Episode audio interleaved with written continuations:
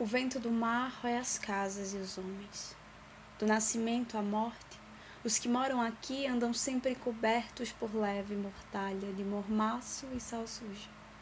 Os dentes do mar mordem dia e noite os que não procuram esconder-se no ventre dos navios e se deixam sugar por um sol de areia.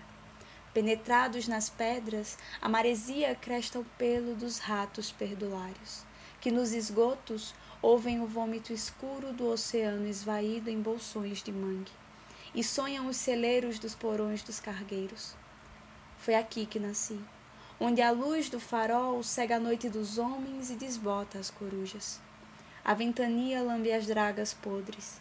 Entra pelas persianas das casas sufocadas a escalavra as dunas mortuárias, onde os beiços dos mortos bebem o mar.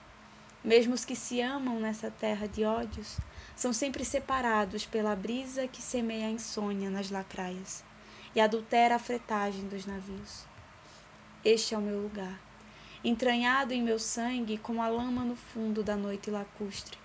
E por mais que me afaste, estarei sempre aqui, e serei sempre este vento e a luz do farol.